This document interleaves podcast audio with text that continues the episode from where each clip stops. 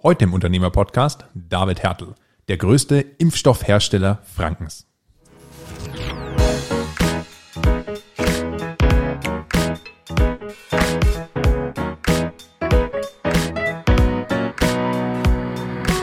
Adlerperspektive. Der Podcast der Jungadler.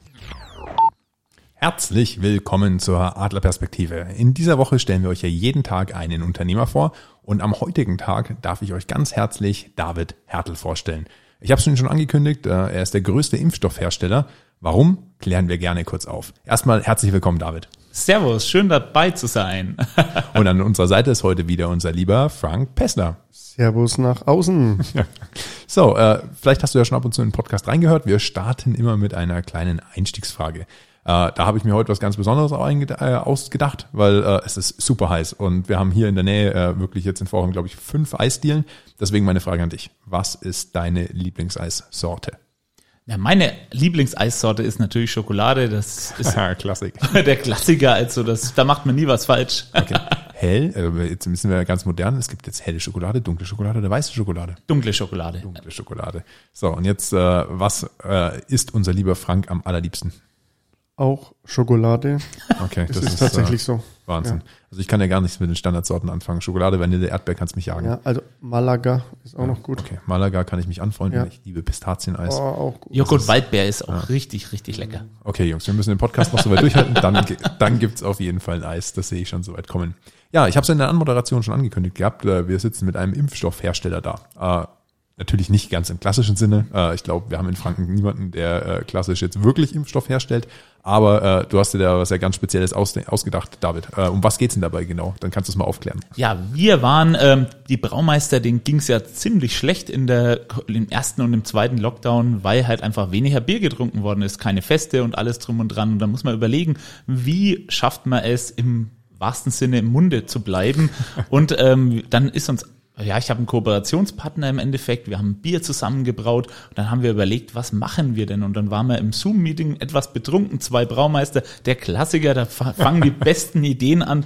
Und dann haben wir gedacht, ach, Impfstoff ist in aller Munde, wir machen das doch einfach, wir nennen das Ding Impfstoff und schauen mal, was passiert ja, gesagt, getan. Innerhalb von dreieinhalb Stunden waren 5000 Dosen ausverkauft und wir waren vollkommen geflasht. Wir waren auf NTV, Brus 7, Sat1 Frühstücksfernsehen, ähm, RTL, Brus 7 oder Brus 7 habe ich schon erwähnt, ähm, Bildzeitung und, und, und. Also wir hatten drei Wochen lang jeden Tag ein Kamerateam oder Fernsehteam oder irgendjemanden vom Radio da. Also vollkommen verrückt, wie das eingeschlagen ist. Und jetzt haben, sind wir gerade fast fertig mit der Impfstoffserie und jetzt haben wir gerade einen Eisbock, die Herdenimmunität, weil darauf bewegen wir uns ja jetzt zu. Genau, das, das sieht man jetzt schon ganz grob, äh, ja, worum es nämlich bei dir geht. Wir sind nämlich keine Pharmahersteller, sondern es geht um Bierbrauen. Du bist äh, ja einer der jüngsten Braumeister, wenn ich das so mitbekommen habe, in Franken und hast die Brauerei Hertel gegründet, wenn ich richtig bin. Ganz genau. Ich habe die Braumanufaktur Hertel gegründet, habe mittlerweile vor ja vor acht Jahren war ich auch jüngster Braumeister und Biersommelier Deutschlands.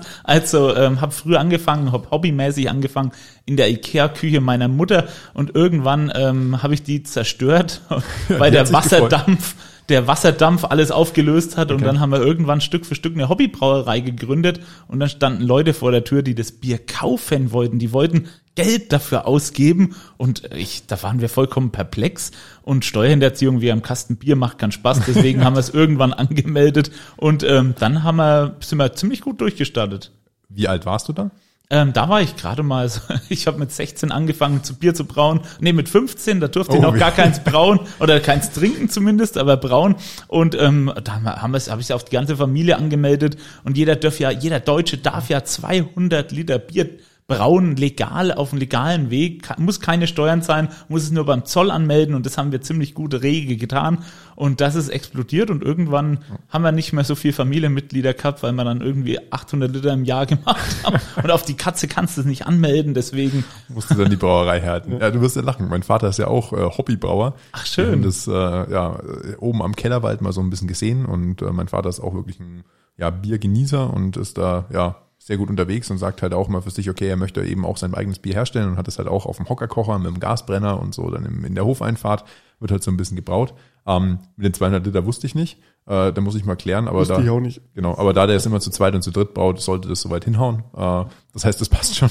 Aber äh, 200 Liter sind ja auch schnell gemacht. Ganz also genau. Das ist ja, Und auch schnell getrunken. Das ist ja, das geht ja noch schneller. Also das ist meistens brau, trinkt man beim Brauen mehr, als man gebraut hat. Und das ist so das Teufel, das ist der Teufelskreislauf. Deswegen muss man sich dann irgendwann eine größere Anlage kaufen, um mehr zu brauen. Weil das ist dieser, dieser Break-even des Bierbrauens, den zu knacken, den Durst zu knacken, dass man mehr hat am Ende, dass man was verkaufen könnte überhaupt. Das ist das A und O. okay, ich sehe schon, du bist mit äh, Leib und Seele beim Bierbrauen mit dabei. Wie sieht's denn bei dir aus, Frank? Hast du mal mit Bier gebraut? Ähm, nein, ich habe noch nicht die Ehre gehabt, aber ich war natürlich schon ein paar Mal daneben gestanden, wie das Ganze in Action war. Aber ich habe das nie von Anfang bis zum Schluss äh, mitgemacht. Ich war nur kurz da, habe irgendwelche Sachen erledigt bei ihm, habe das dann ganz kurz gesehen, hat immer gesagt, ey, ich mach gerade das, schau mal rein. Also ne, in, in seiner Freude und ähm, in seinem Enthusiasmus, den er da wirklich an den Tag legt, wenn er da, wenn er da loslegt. Und ähm, ja, grundsätzlich finde ich das schon super interessant, weil es ist, es ist braun, ist Chemie, ja, es ist äh, was ich lernen durfte, ist es äh, Wasserkunde, wenn man das so nennen kann, oder? Ja. Vielleicht kann der David ein bisschen näher was dazu sagen. Äh, und das hat mich so fasziniert, dass, wie er zu mir gesagt hat, Frank, es geht ums Wasser. Ich so, ums Wasser? Ich habe gedacht, es geht um den Hopfen und wie das dann gekocht wird und was weiß ich. Grundsätzlich, sagt er, ist es das Wasser. Und äh, das fand ich mega interessant, äh, weil an das hatte ich tatsächlich am Schluss gedacht. man unterschätzt den Rohstoff Wasser manchmal. Also in unseren Breitengraden ist es ja normal, man macht den Wasserhahn auf und es kommt was Flüssiges. Man merkt den Unterschied meistens nicht. Aber im Labor ähm, trennt sich die Spreu vom Weizen im wahrsten Sinne und dann weiß man, mit welchem Wasser welches Bier überhaupt braubar ist. Also wir machen 44 Sorten im Jahr und das machen wir dem Wasser abhängig. Also sehr oft Wasser muss man sich vorstellen, das sind Resteiqualitäten, äh, deutsche Gesamthärte und äh, Calcium und Magnesiumhärte kommt da so wunderschöne ähm, ja chemische Be Begriffe kommen da raus und dann weiß man, wenn man diese Werte vor sich hat, welches Wasser zu welchem Bierstil überhaupt passt. Okay, und wenn ich jetzt ein ganz klassisches Kellerbier mache, kann ich das mit jedem Wasser machen? Das kannst du, das, der- beim Kellerbier ist es sogar ratsam, ein bisschen härteres Wasser zu haben, weil Wasser bringt natürlich auch Mineralien, bringt einen vollen Geschmack. Also Wasser ist nicht immer Wasser. Das ist das Spannende dran. Also bestes Beispiel, wenn, wenn man Wasser hat mit wenig Mineralien, dann ist es perfekt für Pilz. Weil ein Wil- Pilz ist ein sehr schlankes Bier, was hauptsächlich den Hopfencharakter widerspiegeln sollte und ähm, dadurch bekommt man eben durch ein weiches Wasser ein sehr, sehr angenehmes Pilz hin. Jetzt bin ich ja da äh, ein bisschen vorbelastet durch meinen Vater. Der äh, ist ja immer am Erklären zwischen äh, bayerischen und deutschen Reinheitsgebot. Da gibt es ja einen großen Unterschied. So ganz genau, glaube ich, kann kriege ich es nicht zusammen, aber vielleicht kannst du das dann noch gerne mal für uns zusammenfassen. Das Spannende, was er aber mal sagt, ist, äh, dass das Reinheitsgebot ja heißt äh, Wasser, Hopfen und Malz. Ja. Wenn ich jetzt, huh, richtig? Okay. und ähm, dass aber viele halt das Ganze umgehen, indem sie das Wasser abändern, also quasi dem Wasser bestimmte Dinge beimischen. Inwiefern kannst du das quasi bestimmen, mit welchem Wasser du brauchst? Ja, man kann ähm, Calcium und Magnesiumhärte kann man da ganz klassisch ganz einfach zusetzen. Das ist im Endeffekt, wenn man härteres Wasser braucht. Man kann aber auch durch eine Umkehrosmose alles jagen und bekommt im Endeffekt ähm, destilliertes Wasser. Also ohne Mineralien. Also Gibt das ist Bier mit destilliertem Wasser? nee, leider nicht. Also das ist kostentechnisch vollkommen schwachsinnig. Aber man wollte, ich wollte es einfach mal erwähnen. Aber ist dann, ist dann trotzdem das Reinheitsgebot eingehalten, wenn Ja, du das- Magnesium und Calcium Ja, zufügst? das ist im Endeffekt alles, was dem Wasser von Grund auf gegeben ist, kann man auch schon, ist, schon, ist schon Bestandteil. Ist. Bestandteil, Deshalb das, genau. Das Wasser müsstest du dann rein Tisch nochmal aufspalten. In, in, na, in seine Bestandteile. Also, Ja. also die Zutaten, er hat ja drei Zu, Tu- Zutaten gesagt.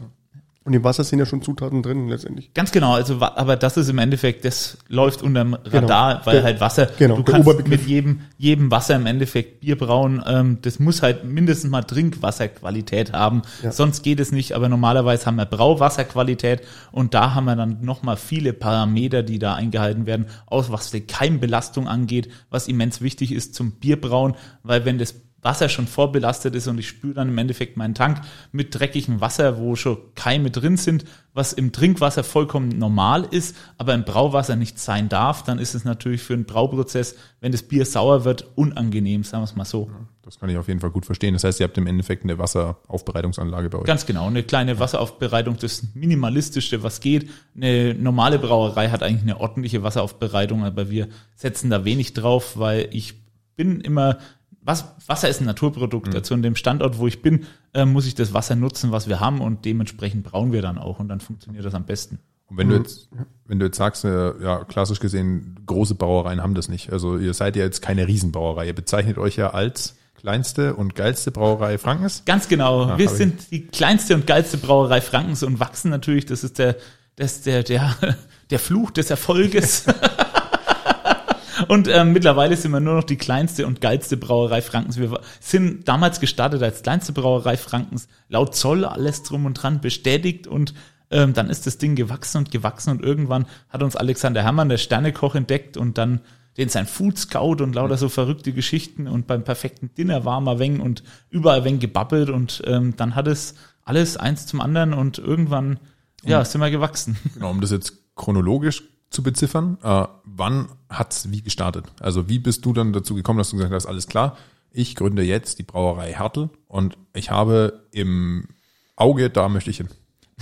Das war eigentlich, ich bin so mehr reingestolpert. Eigentlich muss man ganz klar sagen, mein, mein Vater ist Winzer, wir kommen eigentlich hobbymäßig aus dem Weinberg und äh, mein Vater hat gemeint, ich war der dritte von drei Söhnen, hat irgendwann gemeint, David, wie sieht's denn aus? Willst du nicht Winzer werden? Weil meine zwei älteren Brüder sind in der Industrie, Scheffler und ähm, Bosch und ähm, die haben im Endeffekt Geld verdient. Und da habe ich überlegt, was mache ich denn dann? Und ähm, Traubenbauer, was mein Vater hobbymäßig gemacht hat, das war für mich vollkommen uninteressant. Und da habe ich mir überlegt, was magst du dann? Dann ist mein Opa gekommen, der auch vom Kellerbier vorne auf dem Etikett ist, der Opa Franz. Und da hat er gemeint, dann wirst halt Elektriker. Okay. Passt anscheinend noch nicht ganz zusammen, aber mein Opa hat mich dann als Praktikant mitgenommen. Dann habe ich Strippen gezogen, Lichtchen anschlossen und habe mir gedacht, bis ans Lebensende ohne mich. Aber mein Opa, sein Riesenfehler oder der Vorteil im Nachhinein war, es war in einer Brauerei. Und dann stand ich vor den Kesseln und dachte mir, Alkoholproduktion. Da steckt die Zukunft drin. Also Alkohol ähm, essen, gegessen und getrunken wird immer und ähm, da habe ich mir gedacht, ach, ob ich jetzt der, ob jetzt die Hefe aus Trauben oder aus Malz Alkohol produziert, ob das Bier oder Wein wird, das ist ja die Hefe wurscht. Theoretisch. Und daher, ja. daher haben wir, bin ich dann doch ein bisschen mehr auf die dunkle Seite der Macht gewechselt zum Thema Bier. Und da fühle ich mich eigentlich ziemlich sehr, sehr, sehr wohl, so dass wir halt 44 Sorten im Jahr rausballern an verschiedenen Biersorten und lauter so Zeug. Also Hast du dann in der Brauerei, wo ihr die Kabel verlegt habt, auch gelernt? Nee, tatsächlich nicht. Aber das erste Praktikum gemacht, das war in der Mönchsambacher Brauerei, der Brauerei Zehnten in Mönchsambach besser Und ähm, da habe ich meine Liebe zum Bier gefunden, wo ich gesagt habe, wow, was ist das für ein geiler Job? Und da habe ich die Rohstoffe der Brauerei mit heimgenommen und habe daheim mit einem Einkochtopf von der Oma geklaut, ähm, Bier gebraut mit einem Fliegengitter, natürlich unbenutztes Fliegengitter, ganz wichtig. Also sonst hat man mit einer, äh, sonst hat man, es sonst hat man chinesisches Bier.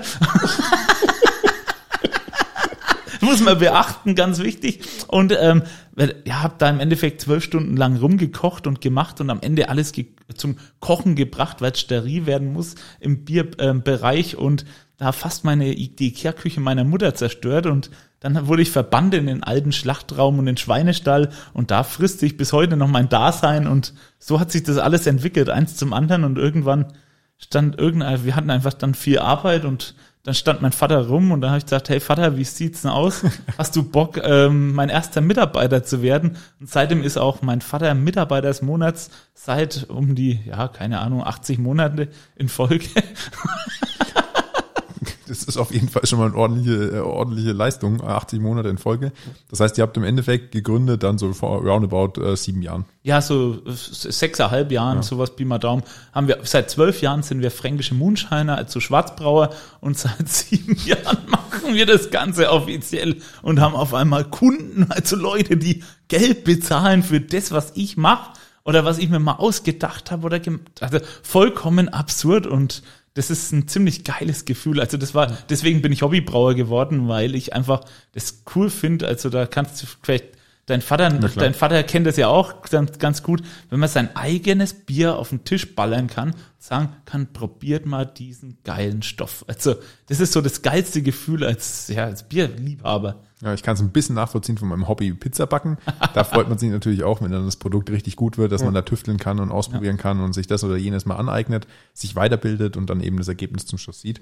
Und äh, ich glaube, dass das wirklich eine sehr, sehr ja, positive und dankbare Art ist. Und man nimmt dich ja auch als wirklich äh, glücklichen Menschen wahr, der für sich den Weg richtig gefunden hat. Nur ganz, ganz ehrlich, an sich läuft es ja nicht immer mega gut. Was waren denn für dich die krassesten Hürden, die du auf dem Weg, wo du jetzt sagst, okay, hey, äh, jetzt funktioniert das Ganze erstmal soweit? Was waren da die, die stärksten Hürden, die du nehmen musstest? Die stärkste Hürde war der erste Mitarbeiter. Der erste Mitarbeiter war nämlich gleich Dein beim Vater. Anfang mein Vater. Also sprich, ähm, mein Vater hat mir vertraut als damals ähm, 18-Jährigen oder 19-Jährigen und ähm, hat mir dann damals schon vertraut und hat gesagt, ach, das machen wir jetzt einfach, ich kündige meinen Job und fange bei dir an und dann schauen wir, was passiert. Und dann hatte ich meinen zweiten Mitarbeiter, war mein Cousin. Und diese Konstellation, dass auf einmal Familie drin hängt, die Familie abhängig ist von dem, was du machst oder was die Firma zustande bekommt, das ist schon absurd. Und da hat es auf jeden Fall ein paar zum Monatsende ein paar schlaflose Nächte gegeben, wo man gesagt hat, scheiße, ich muss jetzt irgendwie Geld verdienen. Ich muss mehr Geld verdienen, wie ich ausgebe. Und das ist ja privat schon ein beschissenes Gefühl und geschäftlich. Das macht auf jeden Fall, das ist so das Härteste. Und dann zu merken, dass man eigentlich bei der Bank auch keinerlei Chancen hat als Startup, dass die sagen, hey, du bist eigentlich, ähm, du hast keine Zahlen, du kannst nichts vorweisen. Wir wissen gar nicht, was mit dir los ist in drei Jahren. Vielleicht bist du da schon insolvent. Weil die meisten Startups sind ja nach den ersten fünf Jahren eigentlich schon wieder weg. Und deswegen ist das Bankverhältnis da beim Anfang aufzubauen ein sehr, sehr tragisches Thema und macht eigentlich gar keinen Spaß, dass man jetzt solche geilen Menschen kennen muss, wie ein Frank Päsler, wo dann sagen, hey, du machst alles richtig, das hat Erfolg. Und einfach Leute, die an einem glauben und ähm, so kommt man dann zu irgendwas. Ja, also beim, beim David muss man vielleicht auch sagen, dass die Familie zu 1000 Prozent dahinter steht, ja. Also wenn man das sieht, wenn man da vor Ort ist, deine Mama, ich würde sagen, ist ein, einer der Mega-Pfeiler in diesem ganzen Thema auch, ja. Von der hast du noch gar nichts gesagt, ja. Die wirklich da auch, ähm, ja, federführend ist, würde ich mal mitbehaupten. Also in den Anfängen auf jeden ja. Fall, ja voll, gebe ich dir vollkommen recht. Mutti hat die Küche damals hergegeben. also das war ohne das jetzt gar nicht anfangen. Also muss man ganz klar sagen. Und Mutti ist jetzt ähm, auch komplett Mitarbeiter. Also ich habe meine ganze Sippschaft angestellt. und Mutti ist die Kantine der Brauerei. Also jeden Tag essen ist das ganze Team miteinander an einem Tisch. Und das ist, glaube ich, dieses familiäre, wo halt einfach extrem besonders macht, was wir machen.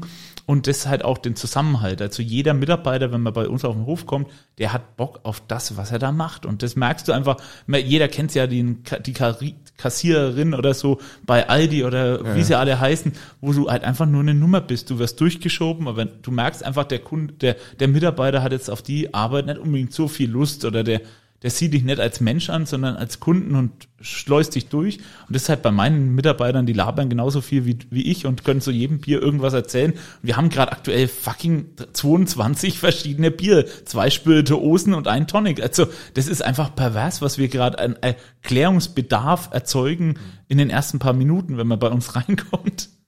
Und wenn du sagst, wie viel, also wenn ihr jetzt so viele unterschiedliche Biersorten habt, äh, wenn du jetzt auch vorhin angesprochen hast, es gibt große Brauereien und kleine Brauereien was ist das ungefähr im Verhältnis? Also braut ihr 100.000 Kästen oder braut ihr zwar 200 oder wie kann man sich das ungefähr vorstellen? Wie groß ist die kleinste Brauerei? Ja, man muss sich vorstellen, ähm, wenn Oettinger, das, äh, das Oettinger ist immer so ein schönes Beispiel, ähm, Oettinger so mal, mal 20 Minuten Bier abfüllt, dann machen die den Jahresbedarf von uns. Okay. Also das, ist, das machen die in 20 oder sagen wir 30 Minuten, füllen die so viel ab, wie wir im Jahr abfüllen. Also von daher, wir machen Pi mal Daumen vielleicht mal unsere jetzt ähm, dieses Jahr vielleicht mal über 600, 700 Hektoliter und das ist schon für uns eine Riesenmenge, aber für eine Großbrauerei vielleicht eine, am Ta eine Tagesabfüllung oder sowas maximal. okay. Ist ja auch begrenzt das Ganze. Also nicht, nicht nur durch die nicht nur durch die Produktion an sich, sondern dieses Leergut-Thema ist, ist ein äh, wahnsinniger Stopper, weil er hat es vorhin, hat es kurz erzählt, äh, dass er die vierfache Menge braucht äh, an, an Leergut, wie das, was, was, er, was er produziert, weil sonst dieser Kreislauf gar nicht funktioniert. Ne? Und es sind immense gebundenes Kapital, was da unterwegs ist. Ne? Und das musst du natürlich alles mit einkalkulieren. Ganz genau, das ist ähm, Leergut-Thematik ist das Riesenproblem als Startup, als junger Brauer, wenn man seinen Leergutpool aufbaut und man muss sich vorstellen, dass so dass ähm, eine leere Kiste ohne Flaschen, ohne alles, nur diese Kiste mal Pi mal Daumen 6 Euro kostet im Einkauf. Also wenn ich eine Kiste produzieren lasse, dann muss ich aber schon 2000 oder 3000 Stück nehmen und dann jede Flasche, die da noch reinkommt, um die 18 Cent netto kostet. Und dann ist man da schnell mal bei 10 Euro, was diese Kiste an Wert hat, ohne irgendeinen Tropfen Gerstensaft. Und das Krasse ist dabei, du kriegst für diese Wert 10 Euro kriegst du 3,10 Euro Pfand. Hm. Also sprich, wenn du eine Brauerei nicht magst und daraus aus, einer, aus den Kisten eine Bar baust oder dein Bett baust, ja. dann ist das so der größte Schaden, den du der Brauerei zuführen kannst, indem du sein Leergut blockst. Boah, das ist aber echt richtig teuer. Ja. Also ich, kann irre, das, ne? ich kannte das bisher immer nur andersrum, weil ich die Thematik so auf Volksfesten mitbekommen habe im Pfandbereich, wo du sagst, okay, so ein Krug hat einfach fünf Euro Pfand und kostet aber nur 1,60 im Einkauf. Das ja. heißt, da haben sich die Leute immer oder die Brauer immer gefreut, wenn die Krüge quasi mitgenommen werden, weil das ja einfach nochmal ein guter, guter Umsatz bei ist, weil sie ihre Krüge ja in dem Sinn irgendwie verkaufen. Plus Werbung. Und das Ganze, ja, ja, plus Werbung und das Ganze ja auch so semi-legal am Steuerzahler vorbei, weil das ja irgendwo so, ja, schwer zu dokumentieren ist, was da jetzt genau passiert. Aber wenn dann wirklich eine Kiste so, so unfassbar teuer ist, dann äh, hat man natürlich eine gewisse Situation damit. Ja, und ähm, das Problem ist halt einfach, die Lehrgut-Thematik wird so oft diskutiert, aber in der Politik passiert halt gar nichts. Ja. Also da, ist, da hat sich dieser Lehrgutpreis noch nie verändert ähm, und da passiert auch nichts und mal schauen, wo da die ganze Reise hingeht. Für uns als Startup-Unternehmen ist das einfach eine ziemlich beschissene Situation, weil halt einfach Lehrgutpool ist Kapitalbindung ohne Ende. Also ja. da braucht man schon sehr viel Geld. Wie viele Kästen hast du momentan im Umlauf? Wir haben um Schätze? die, ähm, sagen wir mal, 5000 5000, 6000 Kisten im Umlauf. Also von daher, wir sind da zufrieden, aber es ist halt, wir wachsen halt ohne Ende. Aber mal schauen, wo da die Reise hingeht. Ja. Macht es denn deiner, deiner Meinung nach mehr Sinn, dann auf so Einweglösungen wie so, so ein Sechser Papier Tragerl, äh, wie man es vielleicht so kennt, wenn man so ein Sixer Pack halt kauft, äh, darauf zu setzen?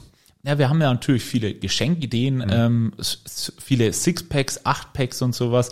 Ähm, das funktioniert schon ganz gut, aber die Kiste ist einfach das Bewährte. Der Franke kommt in die genau. Brauerei und kommt mit zwei Fingern und äh, möchte irgendwo was greifen, ein Ki eine Kiste Bier aus einer Brauerei schleppen. Und das ist halt einfach fränkisches Lebensgefühl, weil das so der Dost für zwischendurch ist. Also 20 Flaschen, das ist so der Franke, der möchte eine Kiste mit rausnehmen. Der, der Tagesbedarf. Ja, der Tagesbedarf, dass er halt der, der, der, der, der, ja, der Körper läuft. nee, aber der, der Franke möchte, wenn er in eine Brauerei geht, eine Kiste mitnehmen. Also es gibt natürlich, wir haben viele Geschenkideen und alles drum und dran, aber eine Kiste möchte jeder eigentlich in der Brauerei. Und die, unsere Kisten sind knalltürkis, die sehen einfach geil aus. Ähm, du bist ja relativ innovativ, äh, nicht relativ, du bist sehr innovativ, was das ganze, ganze Thema äh, Marketing auch betrifft. Und äh, ihr macht ja nicht nur Bier, oder? Ihr, ihr macht andere Getränkesorten auch. Wir machen auch fernab des Reinheitsgebot des Biers. Also wir haben gerade ein, und jetzt haltet euch fest, ein Milkshake Grapefruit New England IPA. Ähm, wir übersetzen mal ganz kurz. Das wäre sehr nett, ja. ein mit Milchzucker vergorenes Bier oder halt, ähm, alkoholhaltiges Malzgetränk, Milchzucker vergärt nicht ähm, durch die Hefe, deswegen bleibt es, bekommt es so eine leichte Restsüße mit Grapefruitsaft, vergorenes Bier, was ein New England IPA ist. Also das ist ein sehr fruchtiges, cocktailartiges Bier und das ist halt, das Bier wäre immer Reinheitsgebot, aber der Milchzucker und das Grapefruit-Püree ähm, ist natürlich da außerhalb vom Reinheitsgebot also jetzt, und jetzt funktioniert. Ich, ich, jetzt als Nicht-Alkoholiker, äh, also, also als nicht, Ach, schade. Nicht, ja, fal falsches Wort, also jemand, der sehr wenig Alkohol trinkt, äh, eigentlich so gut wie gar nicht. Ähm, äh, Gibt es auch was, was kein Alkohol hat bei euch oder bei dir? Ja, wir haben tatsächlich ein Getränk, ähm, das liebst du auch. Das ist das Tonic Water ähm, ohne Alkohol, unser Hop Tonic, also mit Hopfen, Hopfenöl gemachtes Tonic Water für unseren eigenen Hopfen Gin. Weil wir hatten das Problem, wir waren beim perfekten Dinner und da hatten wir als Aperitif den Gin mit drin, weil ich habe meine meine meine ja, Kollegen einfach abgefüllt und ähm, äh, mit Barbecue vollgestopft. Das war so mein Plan beim perfekten Dinner. Der ist auch fast aufgegangen. Zwei Punkte zum ersten Platz haben mir gefehlt. Und es kam so gut an, dass wir irgendwie nach dieser Sendezeit ähm, dreieinhalbtausend Bestellungen bekommen haben und viele Fragen hatten, welches Tonic zu unserem Gin? Und das war immer so eine dämliche Frage, weil da konnte ich immer nur eine semi-geile Antwort geben. Also wenn du ne, so, du, jeder kennt's ja, wenn man so was eine Antwort geben muss, weil man es halt ja, weil, weil man halt irgendeine Antwort geben muss, aber man steht nicht zu 1000 Prozent dahinter. Das ist so im Verkaufsgespräch, das unang wenn du nicht hinter einem Produkt stehst, ja. ist das scheiße oder irgendwas empfehlen musst, wo du sagst, ja, das passt, aber trinkst lieber ohne. Also, aber das ist halt, wenn der Bedarf da ist, dann muss man eine Alternative schaffen und dann haben wir ein eigenes Tonic Water entwickelt und ähm, das ist mittlerweile am Rennen ohne Ende. Also wir verkaufen mittlerweile auch nach Japan und wir brauchen dann noch so ein Gurkenbier, das perfekt zu Sushi passt. Also wir haben schon eigentlich ziemlich kranken Scheiß im Sortiment, der das, das heißt, weit weg das, von das heißt, Bier geht. Ihr seid schon im, im Export auch unterwegs? Ja, wir sind schon im Export unterwegs, weil ähm, ein, Kin äh, nee, ein Japaner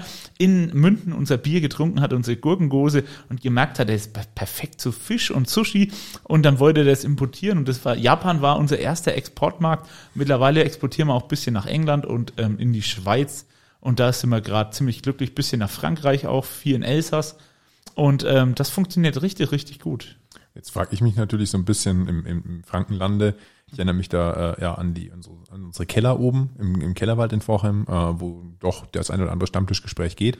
Ich glaube, der eine oder andere würde dich gerne steinigen äh, für solche Sachen wie äh, Milkshake, Bier oder sowas. Kam sowas auch mal im Frankenland? Die sind ja doch sehr traditionell. Sind die offen für sowas? Ja, ich habe ähm, ich habe mit meinem mit meiner verrückten Brauerei eigentlich nie damit abgezielt, in Franken äh, erfolgreich zu werden, okay. weil Franken ist so der härteste Biermarkt der Welt, weil der der ist saugünstig und ähm, das Bier ist einfach zu einer Qualität Qualität, die einfach geil ist. Also Franken, du kannst in Franken eigentlich keinen Fehler machen, in eine Brauerei reinzustolpern.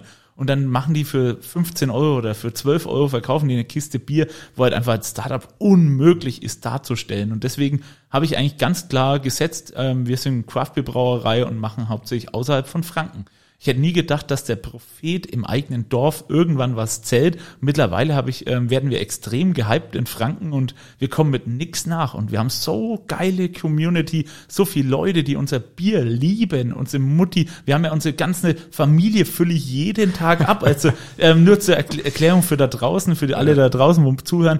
Ähm, wir, wir haben Mutti Sonnenschein, unser helles. Da ist meine Mutti drauf, mein Opa ist drauf, beim Opas Liebling, bei unserem Kellerbier, dann bei unserem Papa Papas Weisheit ist unser Weißbier, ist uns mein, mein Vater drauf und mein Oma beim Omas Betthupfer und sein Bockbier.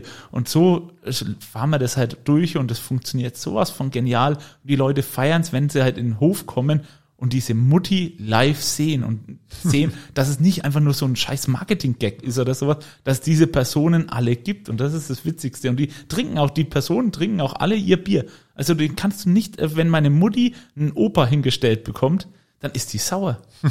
also die trinkt klar, auch die anderen Bier und alles drum und dran funktioniert, aber ihr Stammbier ist die Mutti. Und das ist die Mutti trinkt die Mutti am liebsten. Also auch wenn du im Hof stehst, du, wenn du eine Flasche Mutti nicht mitnimmst, dann ist die Mutti sauer. Und das, deswegen, das funktioniert nicht.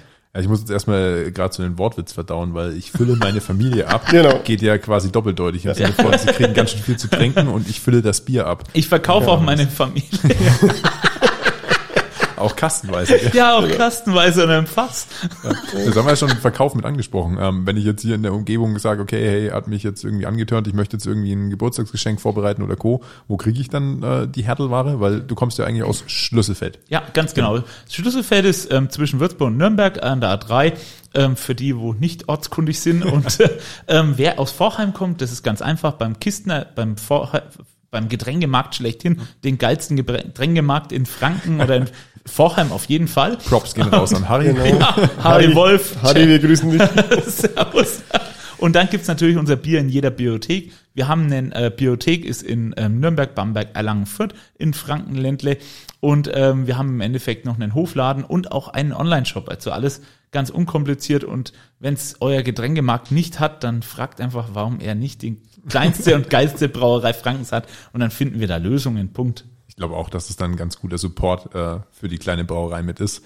Äh, ich habe das ja vor zwei, drei Jahren mal so ein bisschen mitbekommen, wie das Ganze gestartet ist und ich muss ja dann doch immer schmunzeln, wenn ich immer die neuen Stories höre. Und äh, ja, der David ist ja auch auf äh, Instagram sehr, sehr aktiv. Also wenn ihr euch da mal die lustigsten äh, Werbegags und Co. anschauen wollt, äh, von Wortspielen bis zu wunderschönen Karikaturen, ist ja da immer alles mit dabei. Wie ist es denn dazu genau gekommen? Zu Instagram und Facebook oder Äh, was? zu genau? den Karikaturen, weil das ist ja so. etwas, wo man sagt, okay, das äh, ist so der Klassiker, der bei euch ja wirklich heraussticht, dass ihr euch sehr, sehr viel Mühe mit dem Design gibt. Ganz, ähm, wir haben einfach den geilsten Künstler überhaupt. Also das ist ganz einfach. Das ist auch mein bester Kumpel und der war früher mein einer, einer unserer guten Kunden. Wie, wie, heißt, wie heißt er? Der Simon Schacht von der Simon- Arte Crew. Also Simon Props gehen raus. Props gehen raus. Und äh, Simon Schacht ähm, ist von der Crew aus Würzburg und war einmal Kunde, hat Bier gekauft und hat dann ist dann irgendwann mal kommen und hat gemeint, David, dein Bier ist so geil, aber deine Etiketten sehen so scheiße aus. Gib mir mal ein paar Kisten mit und ich überleg mir da was. Und dann ist es mit den Kar- Karikaturen entstanden, mit dem Opa, Mutti, Papa und dann die ganze Familie wächst und wächst. Ich erwarte auch gerade einen Sohn, also der bekommt, ich muss ja schauen, dass ich neue Etiketten entwerfen kann. Deswegen kommt am 21. August ein kleiner Braumeister und mal schauen, also Stück für Stück ähm, füllen wir die ganze Familie ab und da steckt natürlich sehr viel Herzblut drin und der Künstler ist ein ziemlich cool, der, der liebt einfach unser Bier, der liebt die Brauerei, der ist Mitarbeiter in der Brauerei und ähm, das merkt man halt, da da ist einfach Herzblut dabei und ähm, ich funktioniere mit dem ziemlich gut ähm, und deswegen brauchen wir keine Marketingagentur. Das ist mein, meine One-Man-Marketingagentur, der vom Flyer, vom, äh, von der Visitenkarte bis zum bis zur Karikatur, bis zum Graffiti an den Wänden alles macht, weil der ist natürlich auch Straßenkünstler. Also da, steckt alles drin. Also das ist, dieser Mensch ist einfach göttlich. Ja, und ich glaube, da äh, kommt man dann zu einem super ja, Schluss, wo man halt merkt, okay, der David, der ist nicht nur Braumeister. Der David, der ist auch, ja, ist ein bester Verkäufer. Also wenn man ihn hört und äh, sieht, wie er im Endeffekt die ganzen Sachen promotet, er ist vollkommen davon überzeugt. Ein weiterer Titel fällt mir ein, du bist natürlich dann auch Impfstoffhersteller, also quasi auch eine Art Arzt. Würdest du das Ganze auch verabreichen, so ganz offiziell? Ja, selbstverständlich. Also ich habe da wir haben auch wir haben auch ähm, an unsere unsere Vorbesteller und alles ähm, äh, Rezepte ausgestellt, also gut. in schöner Arztklaue und sowas, also vier Dosen pro, äh, pro Stunde und dann im Endeffekt hat man nach spätestens nach zwei Stunden eine ordentliche Wirkung. Ähm, ob das jetzt geimpft ist oder betrunken, das sei dahingestellt. Aber wir haben ähm, viele Tests in der Familie gemacht und keiner ist erblindet. Also der Impfstoff wirkt auch bei 80 plus. Also das ist ganz ganz wichtig da draußen die Info Information auch. Ja, also ich glaube, äh, ja, falls ihr noch nicht geimpft seid oder euch da auf jeden Fall noch impfen lassen wollt, äh, schaut mal vorbei in der Biothek oder einfach auf Davids Online-Shop. Ähm, ich bedanke mich recht herzlich für das super coole Gespräch. Äh, die Zeit verfliegt wahnsinnig. Ich habe äh, ja viel Neues erfahren und äh, ja, hoffe, dass wir uns im späteren Zeit auf jeden Fall nochmal wiedersehen. Ich bedanke mich auch bei dir, Frank, dass du wieder mit dabei warst. Äh, war eine super schöne Runde. Sehr und bis gerne. zum nächsten Mal, gell? Macht's Ja. gut. Ciao, Servus. ciao, servus.